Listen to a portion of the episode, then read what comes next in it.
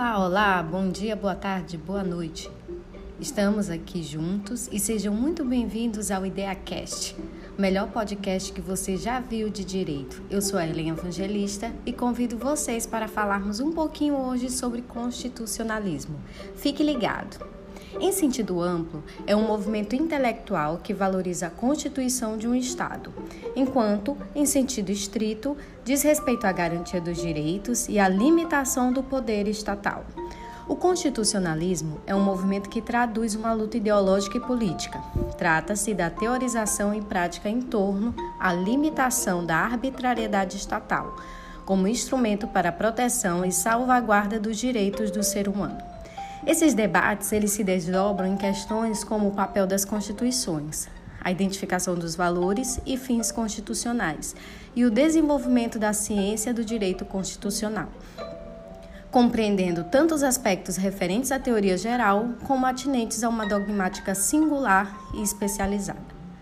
José Gomes Canutilho, ele prefere falar em movimentos constitucionais, porque isso permite recortar desde uma noção básica de constitucionalismo para ele, o constitucionalismo é a teoria ou ideologia que ergue o princípio do governo limitado, indispensável à garantia dos direitos em dimensão estruturante da organização político-social de uma comunidade. É, no fundo, uma teoria normativa da política, tal como a teoria da democracia ou teoria do liberalismo. Numa outra acepção, histórico-descritiva, fala-se em constitucionalismo moderno, que pretende opor ao constitucionalismo antigo, para designar o movimento político, social e cultural que, sobretudo, a partir do século XVIII, questiona nos planos político, filosófico e jurídico os esquemas tradicionais de domínio político, sugerindo ao mesmo tempo a invenção de uma nova forma de ordenação e fundamentação do poder político.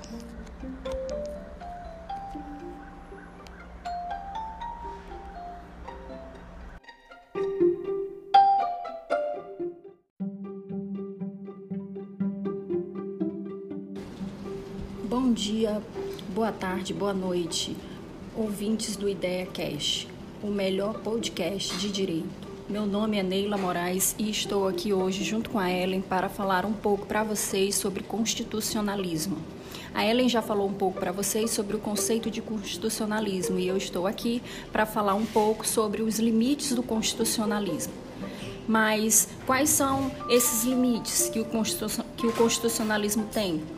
A definição de uma pauta de direitos e garantias fundamentais do ser humano é um dos limites que o constitucionalismo possui, direitos e garantias que devem ser observados plenamente pelo Estado.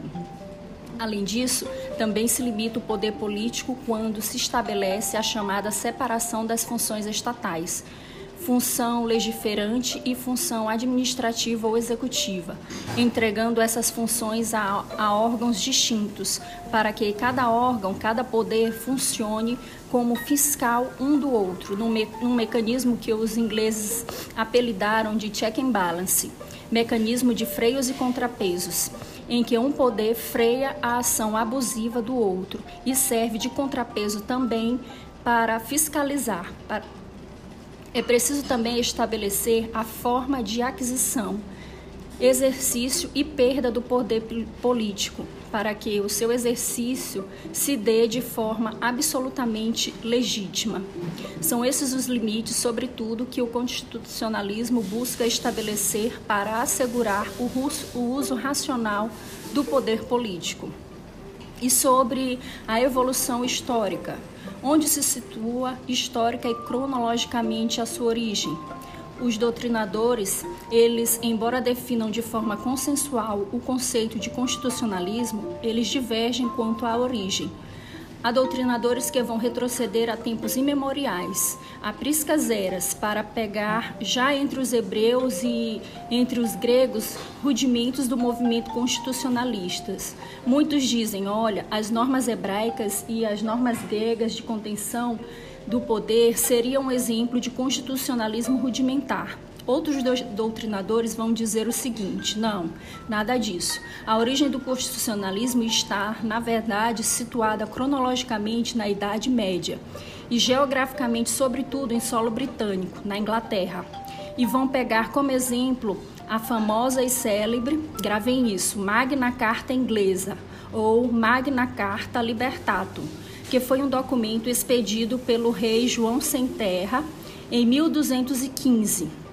Tem algum tempinho já, não foi ontem. E esta carta é tida inclusive como a fonte originária do devido processo legal.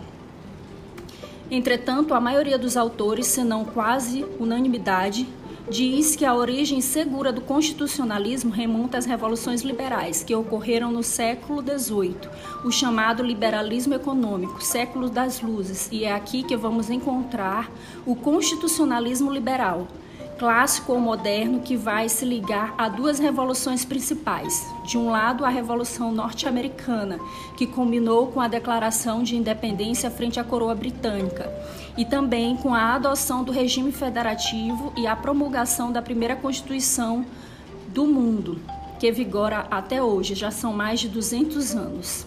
E outro movimento importante que deu origem ao constitucionalismo foi a Revolução Francesa, que depois a monarquia absoluta acabou acabou estabelecendo sobretudo certos direitos, os chamados direitos de primeira geração, porque abrangiam direitos individuais,